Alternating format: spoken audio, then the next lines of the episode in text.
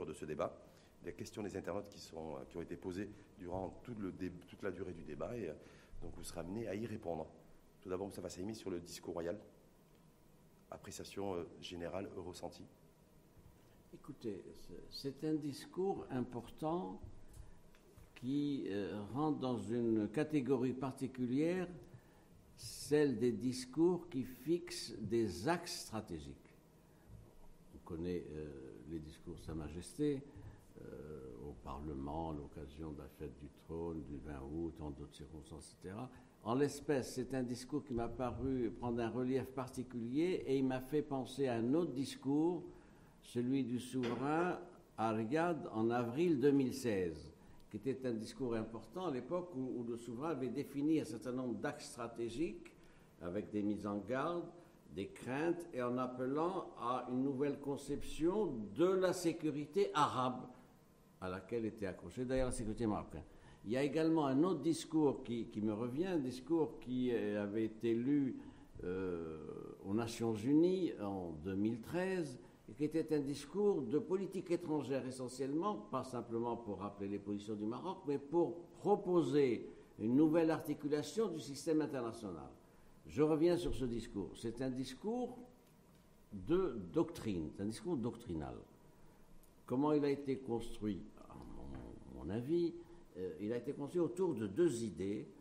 Un, le Maroc immémorial, intemporel, millénaire, et parce que c'est le Maroc tel qu'il est, ce Maroc-là a des positions de principe sur la politique étrangère.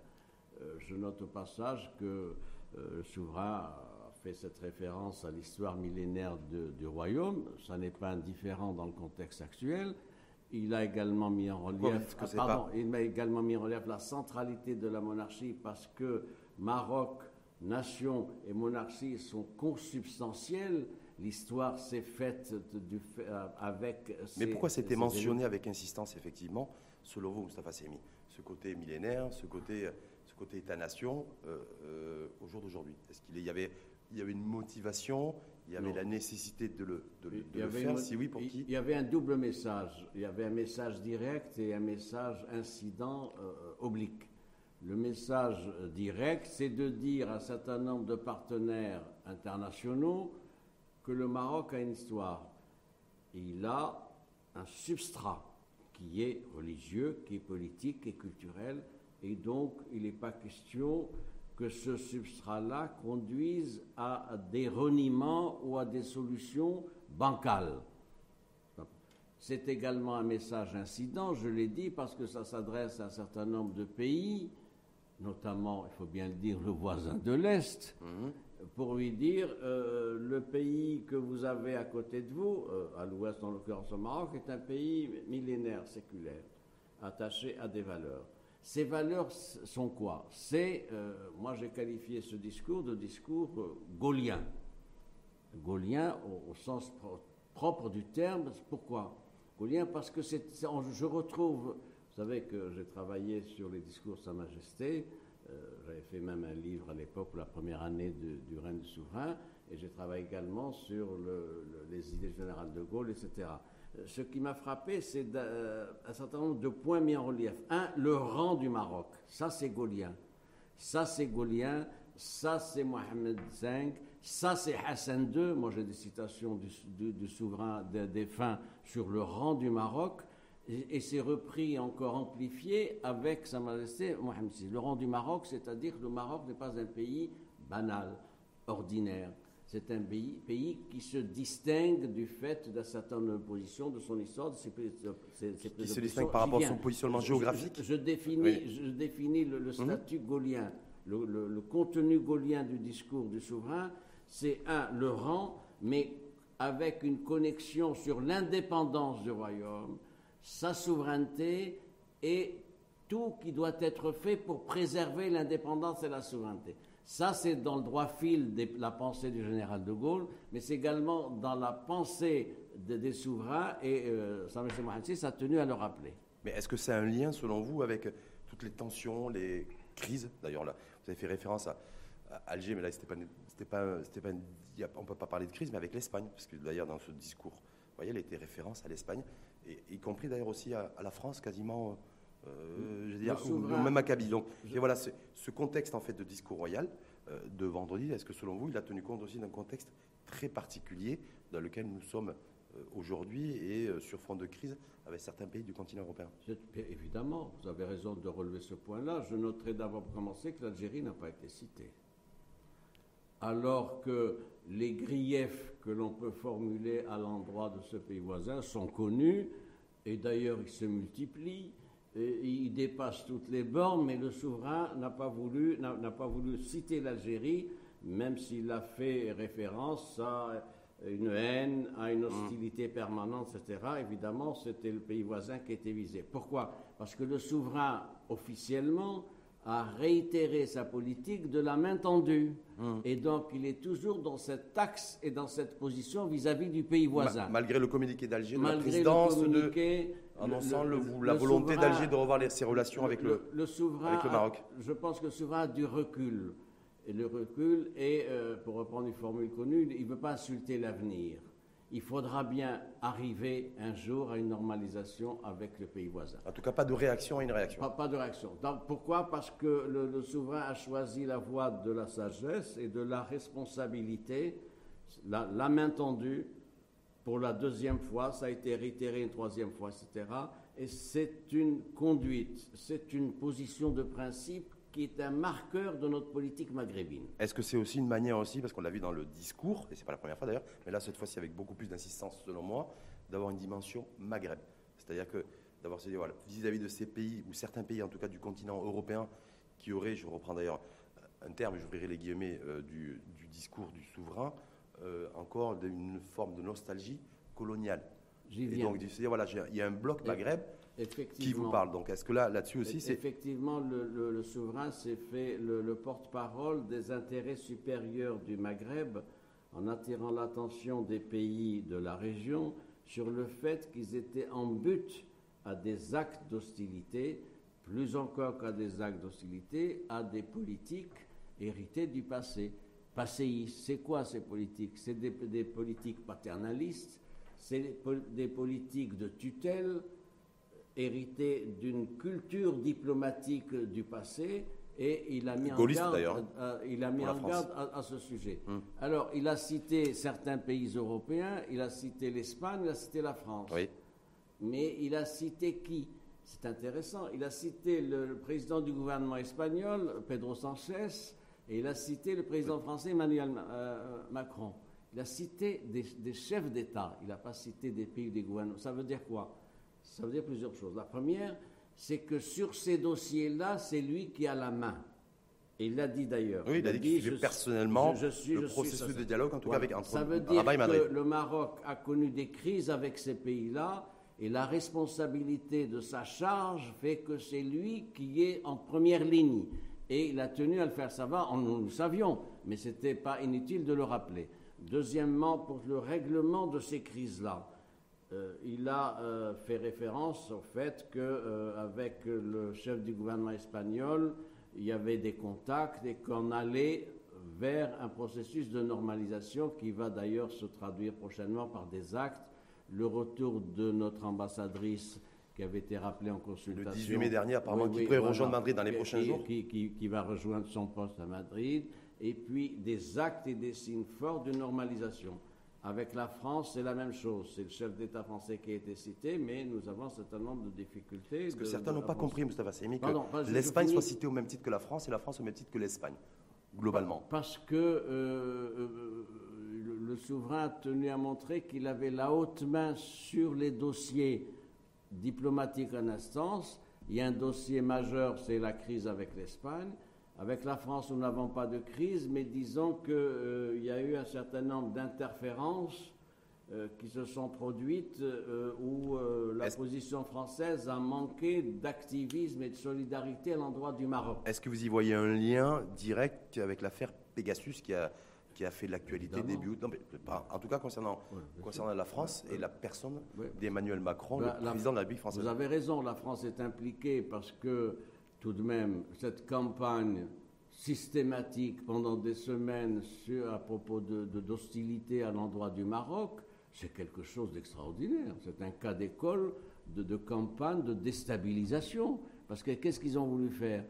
Peut-être une campagne de déstabilisation qui est venue à, une, semaine de la fête du trône. L'affaire est en justice parce que le Maroc a décidé de, porter plainte pour, euh, pour clarifier les positions, mais simplement de se dire donc l'Espagne, le fait que le souverain ait mis l'Espagne et, et la France, qu'il a cité en fin de discours, quasiment au même niveau, j'ai envie de dire pour vous, euh, c'est qu'il y a aussi des, choses à régler et, des, euh, et, à clarifier entre ces deux pays, c'est-à-dire à la fois nous, Rabat avec Madrid et Rabat avec Paris.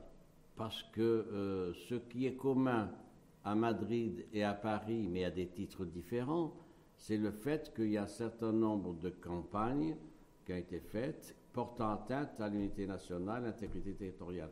Dans le cas de l'Espagne, c'était frontal, puisque c'était le gouvernement qui avait pris ça en charge, mmh, mmh. notamment sa ministre des Affaires étrangères, notamment la première vice-présidente, etc. C'est une mobilisation exceptionnelle de, en Espagne. En, revanche, en France, ce n'est pas une mobilisation de l'appareil d'État officiel, mais disons que l'appareil d'État officiel a laissé faire, sinon euh, donné quelques biscuits euh, à un certain nombre de médias pour mener cette campagne-là à, travers l'affaire de Pegasus, cet espion artificiel russe, d'autant qu'ils sont allés plus loin. Ils sont allés plus loin parce qu'ils ont porté atteinte non seulement euh, à la situation d'état de droit au Maroc et celle des droits de l'homme, mais ça, euh, on, est, on, est, on est habitué et on sait ce qu'il faut en penser. Mais pour la première fois, ils s'en sont pris aux institutions sécuritaires du royaume, hum. c'est-à-dire le cœur de l'État marocain. Lequel, pardon, lequel, lequel euh, appareil sécuritaire est par ailleurs bien apprécié à l'international, puisque cet appareil sécuritaire ne manque pas de remerciements, de félicitations de la part des États-Unis, des Espagnols, des Français, de l'Union européenne, etc. Donc il y a la matière d'interrogation. C'était une manière aussi, dans, utile. dans ce discours aussi, de rappeler euh, ben, peut-être que les pays amis, hein, euh, que ce soit l'Espagne et surtout la France, peut-être que du côté de Rabat, on aurait souhaité aussi qu'ils se mobilisent beaucoup plus à côté du Maroc, qui lorsqu'il était la cible d'attaque. Oui, mais voilà. Est-ce que c'était ça une manière de dire Si on, la reconduction d'un partenariat resserré, rénové, euh, c'est aussi euh, ben, quand on est amis, euh, ce qu'a dit d'ailleurs et rappelé le, chef de gouvernement espagnol samedi, au lendemain du, discours royal, c'est-à-dire reconstruire des, bases et des piliers solides. C'est aussi, ben, quand il y a une partie aussi qui est la cible d'eux, ou qui est menacée, mais aussi les pays amis doivent se retrouver à ses côtés, c'est-à-dire d'avoir la France et l'Espagne aux côtés du Maroc vous connaissez la formule, euh, il n'y a pas d'amour, il y a que des preuves d'amour. Et, des actes, concrets. Oui, oui, je vais paraphraser, il n'y a pas d'amitié, des, des preuves d'amitié. Hmm. En l'espèce, cette preuve d'amitié Mais en relation internationale, il y a les intérêts. Hein, ni, ni, ni, par Madrid, ni par Paris. Et le Maroc était fondé à réagir comme il a réagi sur ce plan-là. Ça, ça s'adressait également à l'Allemagne, qui a pris les positions que vous savez. Hum. Et dès lors, euh, ce, qui est commun, ce qui est commun est différent. C'est que pour ce qui est de l'Allemagne et, de l'Espagne, c'est une atteinte à un principe, à des principes, respect de la souveraineté, de l'indépendance et de l'unité territoriale. Ce qui est euh, commun aussi à Madrid et à Berlin, c'est que c'était les appareils d'État, c'était officiel. À Paris, ce n'était pas le cas. Il y avait, c'était un cas de figure différent, puisque ce n'est pas le Quai d'Orsay qui a pris mhm. position, l'Élysée, etc. Mais il a laissé faire, sinon entretenu, accompagné, voire encouragé, une véritable campagne qui était hystérique. Mhm. Vous vous souvenez que tous les journaux français, notamment les journaux continus, tous les quarts d'heure ouvraient, leurs éditions avec cette histoire. Est-ce qu'il y a la, volonté aussi de, Rabat, ben, qui souhaiterait peut-être aussi voir Madrid et et Paris, ou Paris et Madrid aussi, euh, être beaucoup plus actifs dans, euh, dire, une relation apaisée entre Rabat et Alger? C'est-à-dire clairement que Paris et Madrid mouillent la chemise, comme, on dit vulgairement, pour aussi pacifier les euh, relations au niveau de, ces deux, grands pays du Maghreb. Sachant qu'ils ont aussi, les, uns les autres, aussi des intérêts très particuliers avec Alger. Sur ce que vous dites, j'ai une réserve, une lecture un peu différente, je vous propose. Ni Madrid ni Paris n'auraient réellement la main pour faire avancer l'Algérie dans la recherche d'un règlement de la question du Sahara marocain. La solution est à Alger, et c'est à Alger à trouver ça. Il y a eu. Et Paris et Madrid n'ont pas la possibilité de pouvoir. Il faut avoir la main. Influer Oui, avoir la main, c'est pouvoir. Ils peuvent porter la bonne parole, euh, ça ne mange pas de pain, comme on dit, etc. Mais pas de quoi euh, faire bouger les lignes pour ce qui est de la rigidité de la position J'ajoute un dernier élément, c'est que euh, le Maroc a changé, je, je, suis parti sur ça, et le Maroc a changé parce que le Maroc 2021, c'est quoi? C'est une puissance régionale, c'est une diplomatie active, c'est une diplomatie innovante qui prend en charge les grandes problématiques de la communauté internationale, lesquelles l'environnement, changement climatique, transfert technologie, euh, accès à l'économie de connaissance, coopération sud-sud. Et donc, il y a des ressorts profonds dans notre diplomatie qui doivent être pris en considération, qui d'ailleurs portent leurs fruits. Pourquoi? Parce qu'ils donnent une visibilité, une identité à la diplomatie marocaine. Hum. Sur quelle base? Sur la base du respect des, principes, d'un certain nombre de fondamentaux, des lignes rouges, mais en même temps une ouverture totale sur le système international. Savez-vous combien il y a d'accords de libre-échange du Maroc avec des pays étrangers? 54. 54 accords de libre-échange. Ça concerne combien? Ça concerne une centaine de pays. Ça montre bien l'ouverture et l'implication. Mmh. Autre point aussi que je voudrais relever de ce discours royal, c'est le fait que le Maroc n'a pas changé dans ses orientations stratégiques. Référence est faite à quoi? À ce sujet par le souverain au, processus de reprise de, relations euh, diplomatiques avec l'État d'Israël. À cela, il faut répondre quoi? Le Maroc a toujours une position constante pour ce qui est du soutien à la cause palestinienne. Savez-vous que c'est au sommet de Rabat il y a un demi-siècle, qu'a été reconnu grâce à la médiation active du souverain défunt, la reconnaissance par le roi Hussein de Jordanie du statut de l'OLP comme interlocuteur unique, représentant du peuple. Ça vient de loin. D'où la. Eh oui, non, je, finis, je, finis, sur ça. Le, le premier coup de fil qu'a passé le souverain après l'accord d'Abraham du 10 décembre dernier, c'était Mahmoud Abbas, hein? pour lui réitérer le, soutien total du Maroc à l'endroit de la cause palestinienne. Le souverain est président du comité El-Quds. Et donc, sur ce plan-là, c'était important de dire que nous n'avons pas, contrairement à certaines, certaines informations malveillantes, le Maroc change. Il n'a pas changé. les positions sont constantes. En revanche, il œuvre dans, des domaines qui sont euh, lesquels c'est la paix, la coopération, la stabilité et le respect des engagements internationaux. C'est pour ça que le Maroc est à l'aise avec cette diplomatie. En tout cas, à suivre donc euh, les reprises des, j'ai envie de dire, processus et relance du processus du dialogue pour, pour une sortie de crise avec Madrid. C'est ce qui est d'actualité aujourd'hui. Euh, et avec, avec la France, qu'est-ce qu'on peut dire?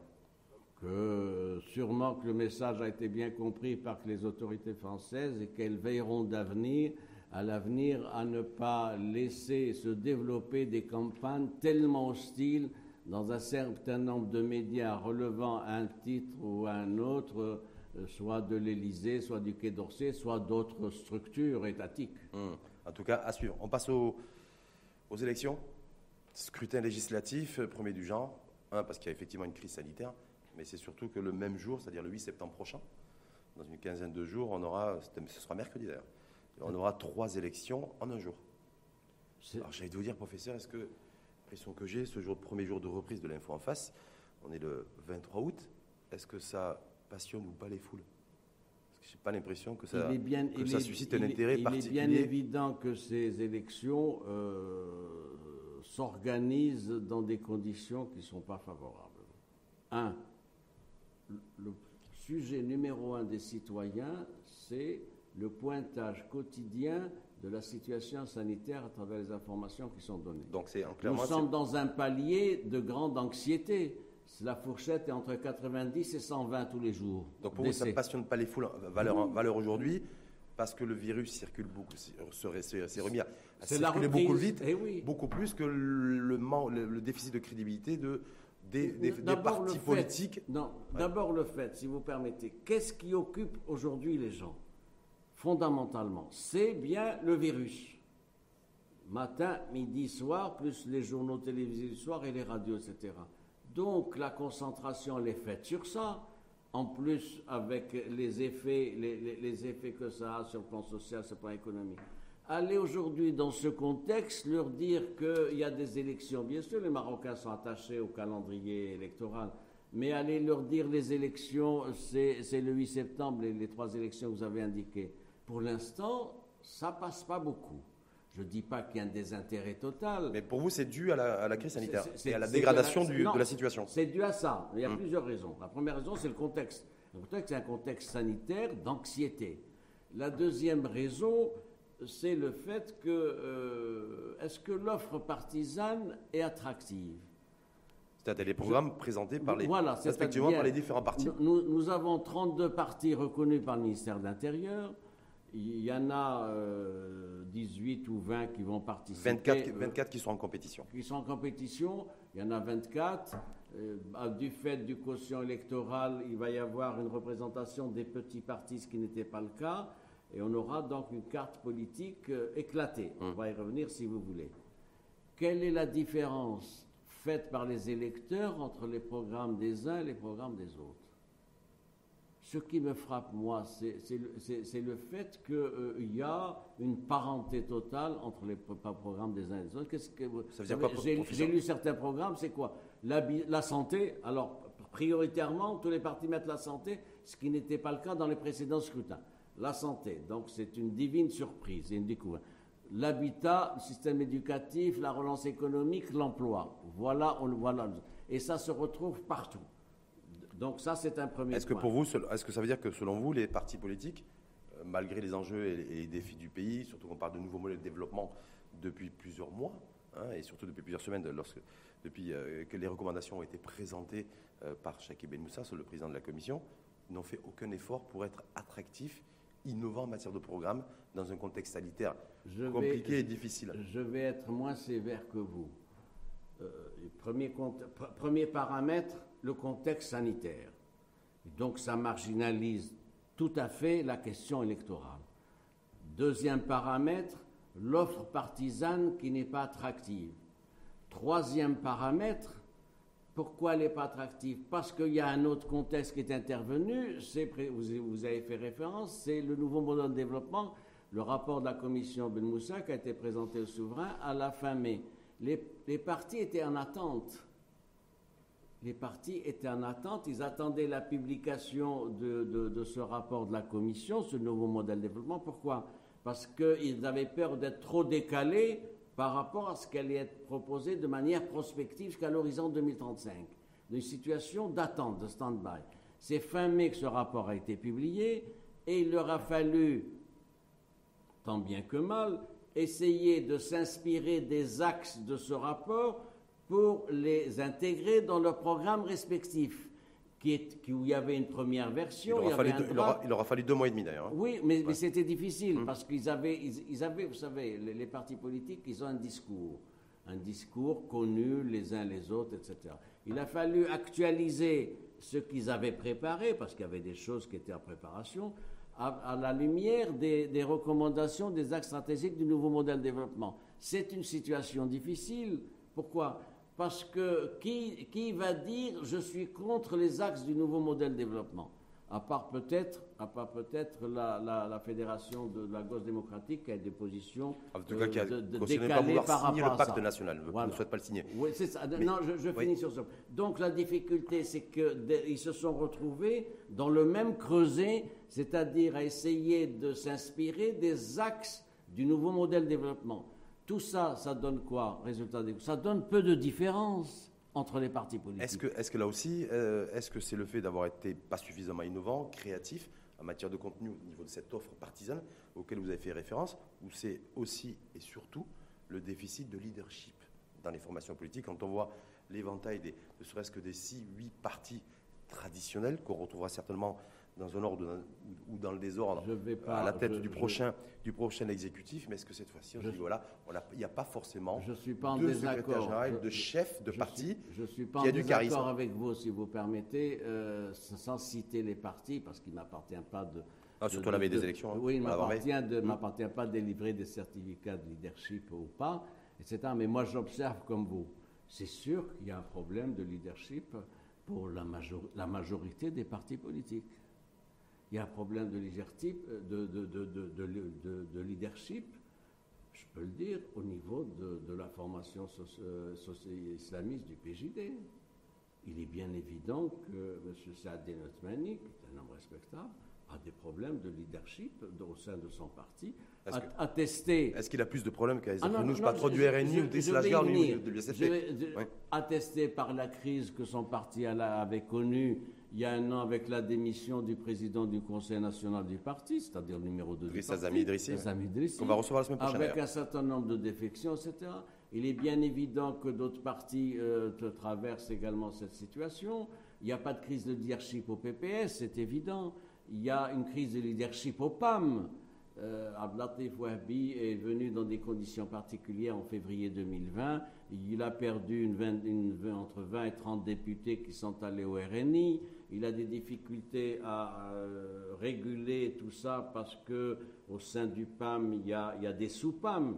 Il y a le PAM de Sousse, le PAM de, Marrakech, le, PAM Rifin, etc. Et tout ça, c'est Est-ce qu'il y, a le PAM islamiste aussi? Parce qu'on a parlé d'une alliance euh, à peine voilée là, qui a circulé euh, il y a quelques semaines. Sur, cette question particulière... que les citoyens ont envie d'y voir clair aussi. Non, sur cette question particulière, évidemment, c'est un élément de confusion et pas de clarification. Le PAM a été créé contre euh, la formation islamiste en 2009, on le sait. Bien, la formation islamiste a dirigé le gouvernement jusqu'à maintenant. Elle, n'en veut pas dans le, elle n'a pas voulu en, 2012, 2016, 2016, 2021. pourquoi il y a ce rapprochement et peut-être même un accord, un accord non public? Mais est-ce que selon vous, parce que je sais que vous êtes au fait, de, au fait de tout ça, vous avez même eu une entrevue avec Saladin Lattumani, si ma mémoire est bonne, fin juillet, à son domicile. Donc simplement se dire, est-ce que cette alliance, pour les Marocains et les Marocains qui veulent en savoir plus, qui hésiteraient à aller voter le 8 septembre, et qui voudraient pour qui euh, être convaincus de leur vote, est-ce que pour vous, il y a une réelle alliance euh, PJD-PAM Je vais répondre, si vous le permettez. Il y a eu d'abord, dès le départ, euh, Wahbi, nouveau secrétaire général du PAM, a dit qu'il voulait avoir des relations normalisées et normales avec tous les partis. Intéressant, donc ça visait en particulier le, PJD. Ce processus s'est accentué, pourquoi? Pour, des raisons, respectives appartenant au PJD et au PAM. Le, PAM est un parti dont, euh, qui n'arrive pas à faire sa place au sein de la majorité. Il, a eu pour vocation au départ d'être au, gouvernement, a été créé en 2009, c'était prévu pour 2011, ça ne s'est pas passé comme ça, parce mhm. que le printemps arabe, etc. Bien, j'y reviens pas. 2016, c'est la même chose, personne n'en a voulu. Et donc, il se retrouve dans, en porte-à-faux par rapport à sa vocation originale. Et la difficulté pour le PAM, c'est d'être encore dans l'opposition jusqu'à 2026. Scénario impossible pour un petit Wabi et insupportable pour les PAMistes. Un, parti qui, qui, qui, au départ, était conçu, mis sur pied et sans doute programmé pour être dans le gouvernement, qui se retrouve 15 ans dans l'opposition, il faut beaucoup d'ardeur militante dans ses rangs pour rester 15 ans dans l'opposition. Il peut dire on va voir en 2026. Je reviens au PJD. Le PJD se rapproche du PAM parce que c'est un autre calcul, parce que le PJD se rend compte qu'il y a une coalition qui ne lui est pas favorable, qui est sur le terrain, dirigée par le RNI, avec le RNI, l'USFP, le MP et l'UC, et qui se mobilise pour former la future majorité. C'est ça le calcul qu'il fait. Et donc il se dit, il ne faut pas que je sois seul, il faut que j'ai un parti comme le, le, PAN pour avoir quelque chose, moi aussi, dans ma corbeille, et avoir une capacité de négociation supérieure à celle que j'aurai tout seul. Donc un deal win-win entre le PJD et le PAN. Voilà, c'est ça le calcul. Et entre Saladin Otmani et un petit Fouabi. Voilà. C'est ça. Saladin Otmani, vous avez vu, qui se, qui se déclare candidat, vous disiez qu'il était dans une situation extrêmement difficile. C'est ce que relaient beaucoup de médias, qui seraient isolés aussi au niveau de son parti politique. Le silence aussi en tout cas pour l'instant, de l'ex-secrétaire général du parti et ex-chef de gouvernement, hein, Abdellah Benkiran. Euh, mais pour autant, apparemment, il aurait hésité, mais il, porté, il a décidé de se porter candidat. Est-ce que pour vous, c'est une manière Est-ce qu'il y a un message derrière? Est-ce que c'est je, vous réponds. Pour, euh, pour euh, Bekiren, Abdellah Bekiren, la, décision publique n'a pas encore été prise. Hum. Mais lui, il sait il sait s'il va y aller ou pas et on verra avec le dépôt des candidatures. Premier point. Pour la, décision de Sadé Notmani, secrétaire général du PJD, euh, de se présenter de nouveau, d'abord, d'abord ça fait ça fait quand même euh, de 13, euh, ça fait 34 ans qu'il est député. Il a été élu député en 1997. 34 ans, donc un problème de renouvellement. Et de compétences. Donc c'est quoi le message qu'il fait ah passer lorsqu'il décide de se porter candidat il, a été député à Tiznit, qui, est son fief hum. naturel. Ensuite, il a été député, euh, député de Mohamedia. Et maintenant, il se présente à Rabat. Ma question est celle-ci, elle est neutre. Moi, je, euh, c'est quelqu'un qui ne rend jamais compte de son mandat à ses électeurs. Mais pour autant, il n'est pas, il est pas non plus sanctionné. Non, oui, non, non, non. non je, parce que chaque fois qu'il se présente, il gagne. Quand vous êtes présenté à Mohamedia, par exemple, et que vous avez fait des promesses pour les électeurs de Mohamedia, ce n'était pas des promesses nationales. Hum. Il est venu pour dire je vais faire ceci, faire hum, hum. l'hôpital, une école, un stade, etc. Bien, c'est quelqu'un qui a eu son mandat pendant cinq ans, et de, la même façon à Tiznit, et qui n'a pas rendu compte de ce qu'il avait fait ou pas fait aux électeurs. Alors, bah, il va être plus attendu au virage. Est-ce que selon vous, il va être plus attendu au virage par, par rapport à son bilan à la tête du gouvernement qu'il a dirigé pendant 5 ans, ou par rapport à sa législature en tant que député à je, je, vais être nuancé puis être euh, excessif. Je vais être nuancé, c'est un transhumant. un transhumant.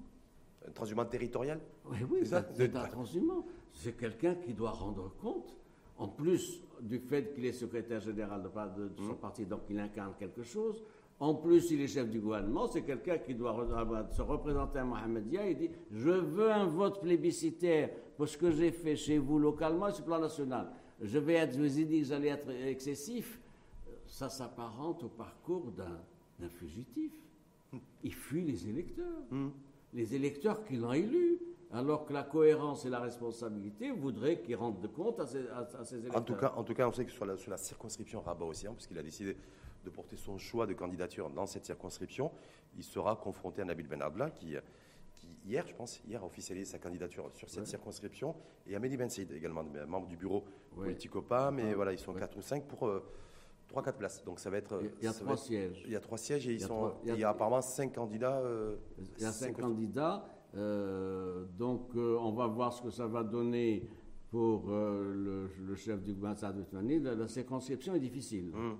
Vous savez, moi j'habite Rabat, je connais, je peux vous dire que la circonscription est difficile. Nabil je, je salue, je, non, je, salue le courage de Nabil Badla. Vous le trouvez courageux?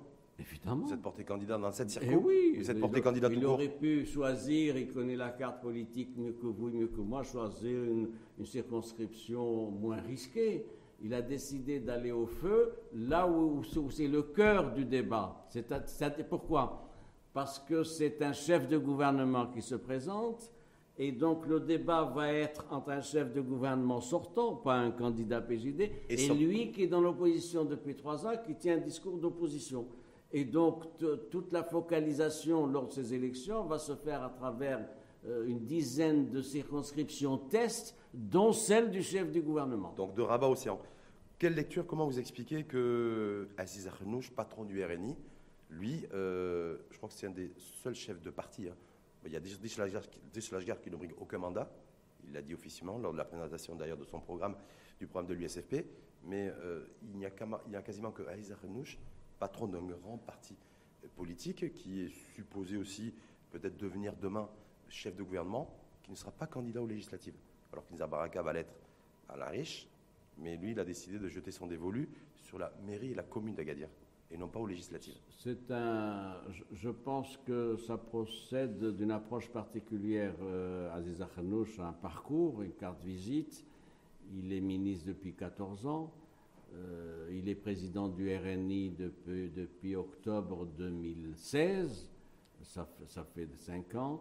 Est-ce qu'il a besoin, a besoin d'un poste parlementaire pour continuer à jouer son rôle. Est-ce qu'on n'a pas besoin de légitimité populaire lors d'une élection nationale pour pouvoir éventuellement être crédible aussi La légitimité est donnée aussi par la région et je pense que euh, l'une des priorités de développement du Maroc, c'est le développement régional.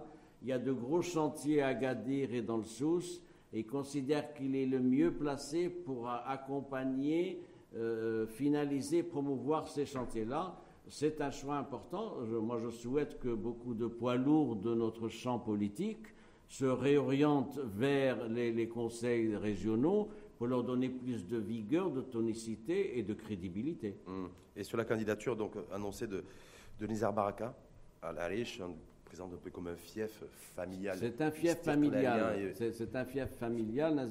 Nizar Baraka a compris que, quelles que soient ses qualités euh, de technocrate ou ses qualités militantes, il a été adoubé par un congrès, mhm. donc euh, sans aucune difficulté. Il a fait un gros travail d'unification du parti d'Istiklal. Il sait qu'il lui, il manque une légitimité électorale du fait de son ancien parcours et donc c'est un, un, bon calcul. Est-ce qu'il joue gros, Nizar Baraka, de se présenter à la Rèche Parce que je me souviens de mémoire qu'en 2016, le parti de l'Istiklal avait reçu une déculottée. Dans cette circonscription, il est arrivé, je crois, dans les 6e, 7e ou 8e. C'était un fief istiklalien du fait des, racines familiales de Nizar Baraka, vous savez, à la, à la Rèche.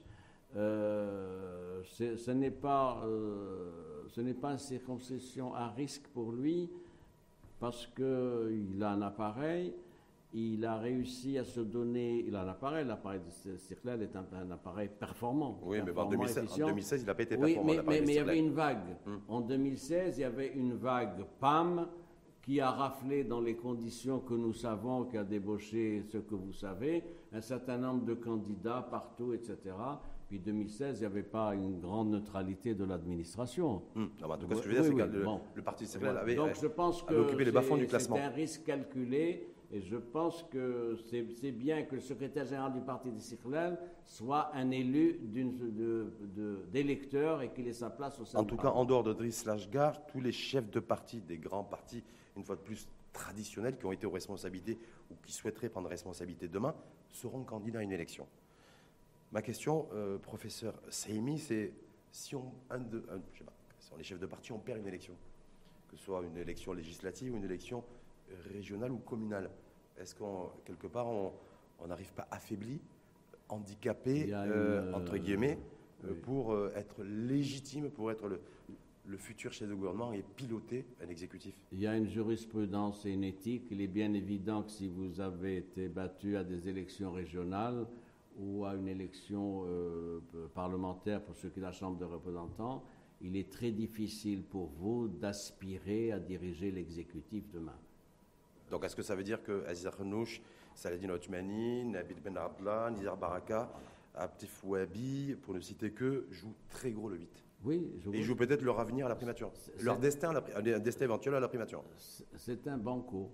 C'est un banco. Si vous avez échoué pour prendre la présidence de la région, de, si M. Aziz Akhnouch n'arrive pas à avoir la présidence de la région, du conseil de région de, de, Sousse, Agadir, etc., c'est difficile pour lui d'espérer euh, la direction de l'exécutif. C'est la même chose, la même chose pour Sadine Othmani, c'est la même chose pour Nizar Barakas c'est les trois qui sont au premier plan d'une équation virtuelle d'accession à la direction de l'exécutif. Donc, Saladin Otmani dans le désordre, euh, Aïza Khnouch, Abtif du PAM et des vous n'avez pas cité Abtif Ouabi Non, non. Volontairement, ouais, vous l'avez oublié Nabil Abdallah, PPS et Abdelatif Ouabi ne sont pas, à, mon sens, dans la liste pouvant euh, espérer euh, être demain aux commandes de l'exécutif. Hum.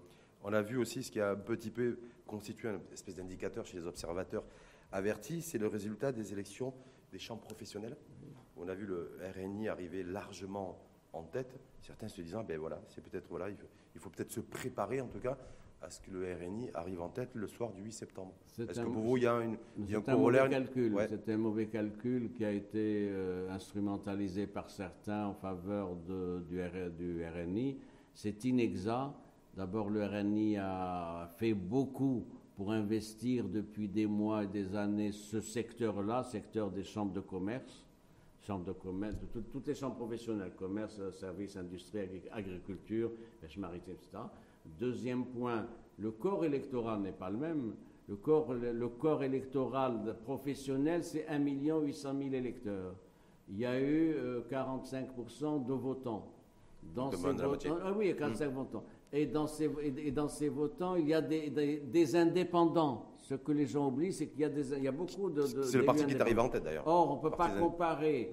Euh, on peut pas comparer un corps euh, électoral professionnel d'un million euh, huit cent mille personnes avec un corps électoral de, de- de septembre 2021 qui est de pratiquement de 18 millions d'électeurs. Donc- pourquoi? Je- de- Oui. Deux mots. Pourquoi?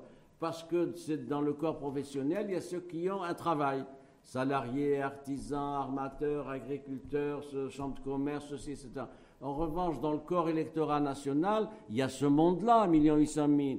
Mais il y a les jeunes qui n'ont pas d'emploi, il y a les chômeurs, il y a les emplois précaires, il y a les femmes. Vous savez qu'il n'y a que 5% de femmes dans le corps professionnel, etc. Donc on ne peut pas comparer ce qui n'est pas comparable. Donc c'est pas parce que le RNI est arrivé en tête le 6, 6 août dernier, donc lors de ces élections professionnelles, qu'il euh, est susceptible éventuellement d'arriver en tête le 8 septembre, pour vous. C'est une, euh, c'est- c'est une hypothèse. je- je- vous voulez que je sois direct? Oui C'est une hypothèse qui n'est, que je ne privilégie pas.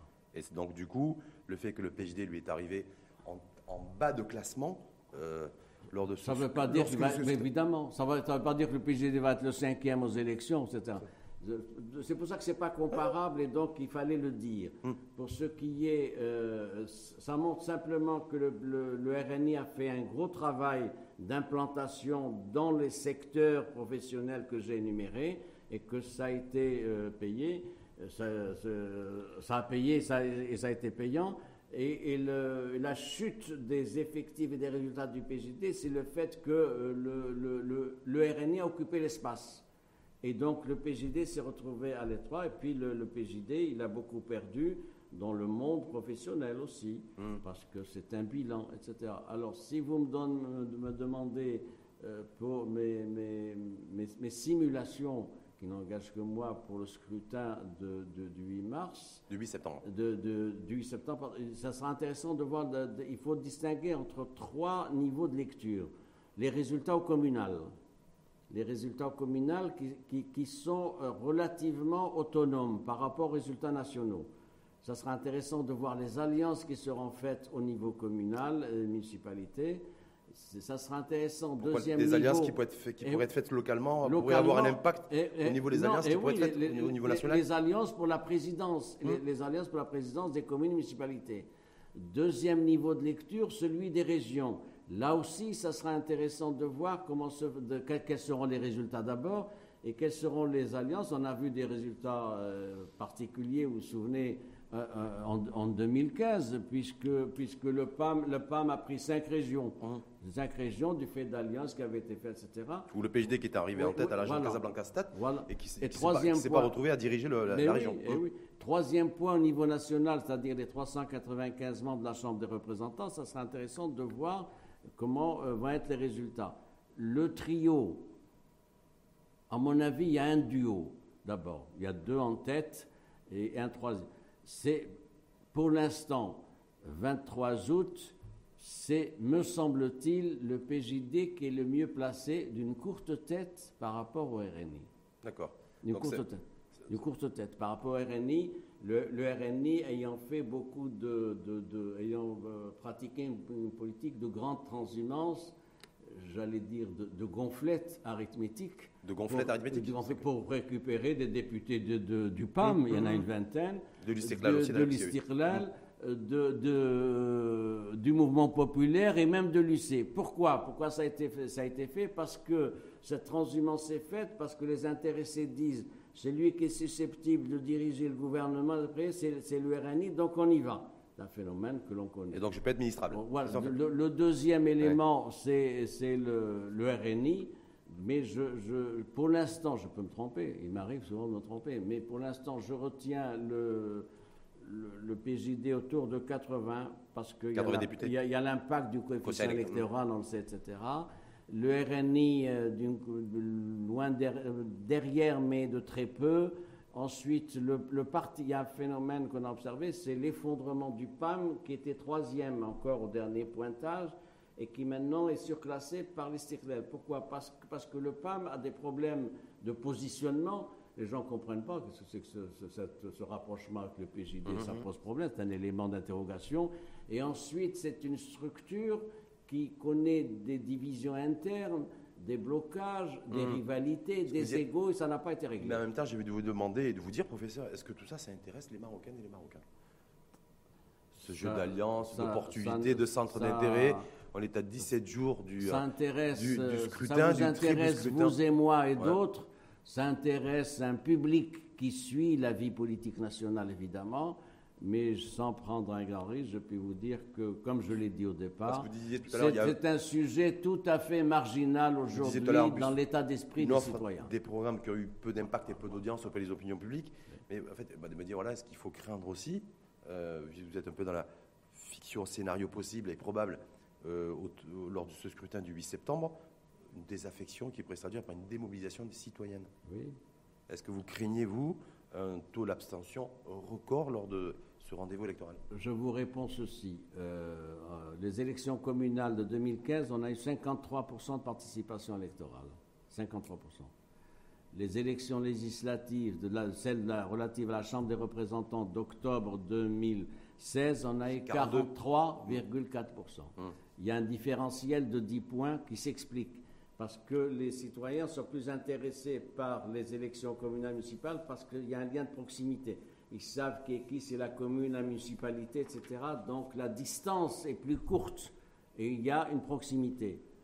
C'est pour ça d'ailleurs qu'on a euh, fait trois élections simultanées le 8 septembre, communale, régionale et chambre des représentants. Pourquoi? Parce qu'on on, on- on pense que euh, le fait d'aller voter pour les communales va permettre d'augmenter le chiffre moyen de, de la participation. C'est pour ça qu'il y a une opération de réunification des Oui, trois élections en un ça jour. va tirer. Les communales vont tirer, euh, vont, vont tirer parce qu'il y a un peu plus de motivation. Et donc, ça va profiter aux, aux régionales et surtout aux législatives. Alors, euh, Oui. euh, le chef du gouvernement, voici deux, deux semaines, avait dit qu'il il comptait sur une participation positive et il avait avancé le, le chiffre de 45%. Il avait dit. Mhm. Il a dit officiellement, Euh, oui. effectivement. En l'état, en l'état, il me semble que nous sommes loin du compte. Hum. Et donc, À ça- cause, pas, pas qu'à cause du Covid. de tout ça, à, à cause de la conjonction de, ce- de ces facteurs, la crise euh, Hum. médicale, sanitaire, l'offre euh, des partis qui n'est pas, qui pro- programmatique qui n'est pas attractive, le fait qu'il n'y a pas beaucoup de leadership au sein des partis, qui, qui a une forte, à part les deux ou trois que j'ai cités, qui a une forte Ah, personnalité. Parce que moi, ce qui m'inquiète et m'interpelle, c'est que je me dis, bah, vu, le, vu le chantier qui attend le prochain exécutif, J'y viens. et le un gros chantier de réforme et de changement à la lumière du nouveau modèle de développement, il vaut mieux avoir Je vais- des- des- des- un, un- un gouvernement bien élu, pas Je- mal élu. Je suis de votre avis. Et si euh, c'est- le, le taux de participation sera fonction de deux éléments pour les 10 jours qui restent, hein, les, les- ces 15 jours qui restent. Des conditions dans lesquelles va se dérouler cette campagne électorale, c'est un facteur. On va voir si, si la mayonnaise prend ou pas. Après tout, il peut y avoir un regain d'intérêt. À partir de citoyens. jeudi, vendredi prochain, Eh le lancement de la campagne. un- un regain, d'intérêt des, des- des électeurs pour euh, les partis politiques, mais avec le risque aussi qu'il n'y ait pas de regain et que les indécis de- de- de- deviennent abstentionnistes. Mm. Parce que si tu sais une mauvaise campagne électorale, sans proposition, sans des figures crédibles et attractives, il y a des- les indécis vont dire ah ben bon, eh ben c'est comme ça, eh ben on n'ira pas voter. Donc, nous nous rester, sommes dans donc cette rester situation-là. confiné. Les enjeux de demain, vous, vous les avez évoqués. Le premier enjeu, c'est la loi de finances 2022. Voilà un gouvernement qui finit son mandat et, et l'agenda de la loi organique des finances veut que le projet de loi de finances soit déposé au Parlement le 20 octobre au plus tard. Ce, ce jeudi, le Conseil de gouvernement étudie l'avant-projet de, de la loi de finances. Ça Il va- faire l'objet de plusieurs réunions. Et on risque d'être privé de débats d'orientation budgétaire Et- par et rapport oui. à cette loi de finances, Et comment- en pleine dynamique d'ailleurs de réforme de savez, la, de la fiscalité. comment, insérer, comment insérer la nouvelle loi de finances dans les priorités retenues par le nouveau modèle de développement Et par le nouvel exécutif. et par le nouvel exécutif Et qui, au sein de l'exécutif, dernière question, quelle majorité Hum. Donc, nous avons un, un- un agenda qui est extrêmement chargé et compliqué qu'il faudra piloter dans les meilleures conditions possibles. Merci Moussa Fassimi. Je vous propose de passer aux questions des, des internautes. Donc première question d'internaute, comment convaincre les jeunes de voter quand on sait et connaît la situation des partis politiques telle qu'elle est aujourd'hui?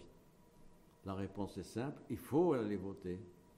Le fait de ne pas voter, c'est la- c'est laisser la politique se faire sans vous. et peut-être même contre vous. C'est par le vote que vous pourrez avoir un droit de regard sur les politiques publiques demain en désignant les élus de votre choix. Nous avons une base électorale qui est faible. C'est par l'élargissement de la base électorale que nous pourrons peser sur les décisions publiques. Donc il faut voter, c'est une priorité. Deuxième question, professeur Moustapha Saimi. Le Maroc change, mais avoir les programmes politiques, nous avons l'impression de ressasser les anciens. Est-ce que les partis politiques sont conscients, selon vous, de cette réalité? C'est une question difficile parce que euh, l'un des griefs que je fais à, un certain nombre de nos partis politiques, pas tous, c'est qu'ils gèrent des positions statutaires autour de clientèle, de clans, de réseaux, de familles, etc. Et ça, c'est le premier, grief. Et peu d'ouverture vers de nouvelles potentialités. Deuxième élément qui, va avec ça, il y a un, surdimensionnement de, des élections dans la stratégie des partis politiques. Et ça, ça me gêne beaucoup. C'est-à-dire que toute l'action des partis politiques, euh, d'un scrutin à l'autre, elle est polarisée sur combien de sièges pour avoir telle représentation, pour espérer être dans la majorité. Tout le travail programmatique d'encadrement, c'est prévu par la Constitution, l'encadrement des citoyens. Bah, c'est la, première démission d'information politique, effectivement. Etc. Ça, ça n'est pas fait. Moustapha Semi, quelles sont les alliances que vous voyez possibles et plausibles? Troisième question d'un internaute. D'abord, euh, il, paraît, il paraît acquis, je peux il paraît acquis qu'il n'y aura pas cinq partis dans la future majorité l'expérience ayant été faite euh, dans le gouvernement euh, ottomanique qui n'a pas été probante, tout le monde le sait. Ça serait plutôt quatre Non, c'était donc de, une majorité qui n'arrive hum. même pas à, se réunir, alors qu'elle avait signé une charte de la majorité en, février 2017 et qui devait se réunir, coordonner, solidarité, etc. Donc cinq, ça ne donnera pas de résultat. la formule idéale, c'est trois partis les trois partis, c'est possible parce que avec euh, l'impact du coefficient électoral, on peut avoir trois partis, 80, 85, 75, 80 et 60. C'est suffisant pour la majorité absolue qui est de 195. Dernière et il faudra donc résister, il faudra résister pour que le format de la majorité soit le plus réduit possible pour pouvoir euh, assurer une meilleure coordination. Et puis ça permettra surtout beaucoup plus d'une meilleure visibilité pour les citoyens lorsqu'ils demanderont des comptes à celles et ceux qui ont été responsabilités. La responsabilité sera certainement moins diluée. Dernière question, professeur Moustapha Semi, dernière question d'internaute. Selon vous, est-ce qu'au final, le PJD n'a-t-il pas envie, euh, sans se l'avouer, de rejoindre l'opposition et de faire une pause politique? J'ai un avis différent. J'ai un avis hein. différent que je, que je, formule, il, vaut ce qu'il vaut. Le, PJD a eu un parcours historique heurté. vous savez d'où il vient, de la mouvance hum. euh, islamiste, euh, euh, Shabiba Islamia, etc. vous savez ensuite comment il a été hébergé par le, MPDC Dr Khatib hum. de 96 à 98 ils étaient hébergés parce que avant 96, c'était, ils étaient tolérés mais n'avaient pas de statut. C'était, je, vais oser une fois, c'était des sans-papiers. Ils étaient tolérés mais, mais euh, en même temps un peu réprimés, tout ça, etc. Donc, docteur Khatib du MPDC les a accueillis, les il les a parrainés. Aux élections de 97, ils avaient l'étiquette MPDC. 98, ils sont constitués en PJD. Et ils ont, ensuite, ils sont passés de 9 députés à 97 à 42 en 2002, puis 49 en 2007, et puis à 104 en 2011 et 124 en, 2016. C'est un parti qui a 10 ans de participation gouvernementale. Et la direction du gouvernement. et les deux gouvernements. C'est un parti qui fera tout pour ne pas rejoindre l'opposition. D'accord. Donc ils joueront, ils vont jouer. C'est un axe stratégique chez eux. Donc selon vous, ils joueront gagnant? Non, non, non, non. Ils, joueront gagnant. Ils, postulent évidemment pour être premiers et pour former, pour diriger le gouvernement, ce qui est une hypothèse, à mon sens, totalement improbable, parce que ça poserait un problème qu'un parti dirige un gouvernement pendant trois législatures et a fortiori un parti référentiel euh, islamiste. Hum, ça, ah non, je, continue. Hum. Ça, pose un, ça, pose un, problème de bon fonctionnement des institutions. Est-ce que le bon fonctionnement des institutions implique qu'un parti à référentiel islamique dirige le pays pendant 15 ans? Hum, bah alors, Je ne le crois pas. Quel que soit le référentiel, on peut, on peut aussi Alors, avoir le, le PJD je- dans le prochain gouvernement, Je mais sans forcément qu'il le dirige. Je, je pense qu'ils s'accommoderont. D'ailleurs, s'il arrive premier, à- même s'il arrive premier, il aura l'appui du PAM, le soutien du PAM, mais il aura beaucoup de difficultés dans les négociations avec les autres partis à former une majorité. C'est ça le point de rupture. En tout cas, Et donc, on va passer à un scénario 2, c'est-à-dire que euh, pour- après 15 jours, le, le- le responsable PJD qui serait désigné par Sa Majesté le Roi remettrait son tablier en disant Je n'ai pas de majorité, je finis. Et donc, à ce moment-là, il se tournerait vers celui que désignerait Sa Majesté pour euh, former une majorité, et euh, le PJD euh, accepterait une portion congrue dans ce gouvernement parce que c'est un parti qui s'inscrit dans une vision à long terme, stratégie à long terme, de- de- de- d'entrisme, de- d'installation dans l'appareil d'État, et ils n'ont pas la même approche que vous et moi quant au temps. Le calendrier électoral de PJD était une temporalité secondaire par, euh, par rapport au temps euh, qui est inscrit dans la culture politique du PJD. Merci en tout cas infiniment à vous, Moustapha Merci Semi, à vous. pour cette lecture, pour votre participation, votre contribution à ce débat de reprise de l'info en face. Je rappelle que vous êtes euh, professeur de droit et politologue, donc on- à suivre. Inch'Allah. J-17, jeudi, lancement, coup d'envoi de la campagne électorale. Donc nous, l'info en face Matin TV, c'est de suivre tout ce qui va être euh, proposé, proposition, contre-proposition, pour permettre à chacune et chacun d'entre nous d'y voir plus clair et peut-être d'y voir plus clair lorsque c'est ceux qui auront décidé de voter, de bien voter. Inch'Allah. Merci à vous. Merci en tout cas. à vous.